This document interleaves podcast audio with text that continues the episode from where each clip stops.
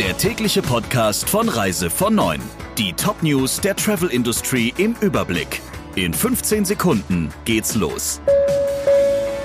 Drei-Sterne-Restaurant, Fünf-Sterne-Hotel, Sechs-Sterne-Schutz. Wenn Ihre Kunden das Beste wollen, legen Sie jetzt eins drauf. Empfehlen Sie Medical Protect Plus, das 6-Sterne-Service-Paket der URV. Jetzt informieren unter urv.de slash Sterneschutz.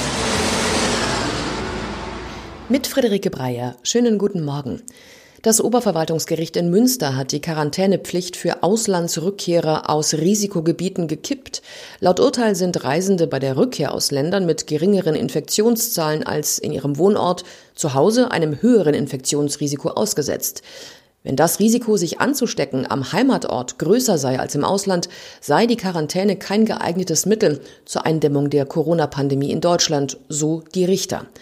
Geklagt hatte ein Mann, der Urlaub auf Ibiza und Teneriffa gemacht hatte.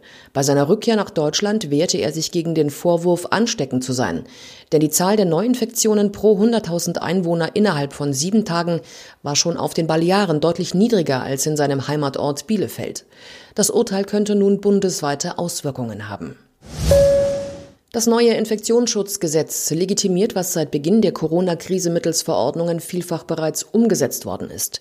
Im Pandemiefall sind damit die Beschränkung für Übernachtungsangebote, die Schließung von Geschäften und Gastronomie, Absagen und Auflagen für Veranstaltungen und Versammlungen möglich. Zudem bestätigt das Gesetz Maßnahmen wie die Anordnung von Reisebeschränkungen. Reiserückkehrer aus Risikogebieten erhalten anders als bisher keinen Verdienstausfall, wenn sie sich zu Hause in Quarantäne begeben müssen. Kritik kommt unter anderem vom Deutschen Reiseverband. Präsident Fiebig fehlt nach eigenen Worten eine Begründung dafür, warum Reise- und Beherbergungsverbote erforderlich sind, um die Pandemie maßgeblich zu beeinflussen.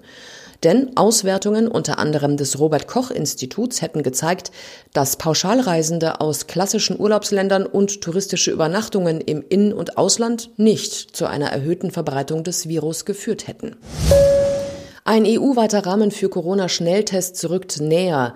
Das sei auch nötig, um die Tests und die Ergebnisse gegenseitig anerkennen zu können, sagte EU-Ratschef Michel nach Videoberatungen mit den Staats- und Regierungschefs der Europäischen Union. Gerade für die Reiseindustrie bedeuten EU-weit anerkannte Antigen-Schnelltests einen großen Schritt auf dem Weg zu einer Normalisierung. Vor allem beim wichtigsten Winterauslandsreiseziel der Deutschen, den Kanarischen Inseln. Dort waren bislang Schnelltests für die Einreise zugelassen. Ab heute sind wegen einer Verordnung der spanischen Regierung PCR-Tests erforderlich. Madrid hatte zudem klargestellt, dass zum Beispiel Antikörperschnelltests erst dann akzeptiert werden, wenn ihre Verwendung in der EU auf einem gemeinsamen Standard basiert. Rewe-Chef Suk ist mit den Staatshilfen für TUI und FTI nicht einverstanden. Dem Manager-Magazin sagte er, für die eigene Tochter der Touristik sei die Unterstützung der Konkurrenz grob unfair. Und, so der Rewe-Chef weiter, man könne sich darüber wundern, dass der Staat mit TUI und FTI zwei Unternehmen unter die Arme greift, die streng genommen keine deutschen Firmen sind. So sei TUI an der Londoner Börse zu Hause und habe einen russischen Milliardär als Ankeraktionär. FTI gehöre inzwischen mehrheitlich einem ägyptischen Geschäftsmann.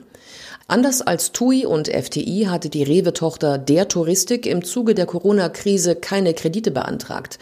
Das war offenbar auch deshalb nicht nötig, weil die Sparte des Lebensmitteleinzelhandels der Rewe Group eine solide finanzielle Basis sichert, trotz der Verluste in der Touristik. Wieder ist die Liste der Risikoländer des Robert Koch Instituts länger geworden. Jetzt stehen ganz Lettland und Litauen sowie auch Botswana auf der Liste. Außerdem kamen Mittelgriechenland und die Region rund um die finnische Hauptstadt Helsinki hinzu. Island hingegen wurde von der Liste gestrichen.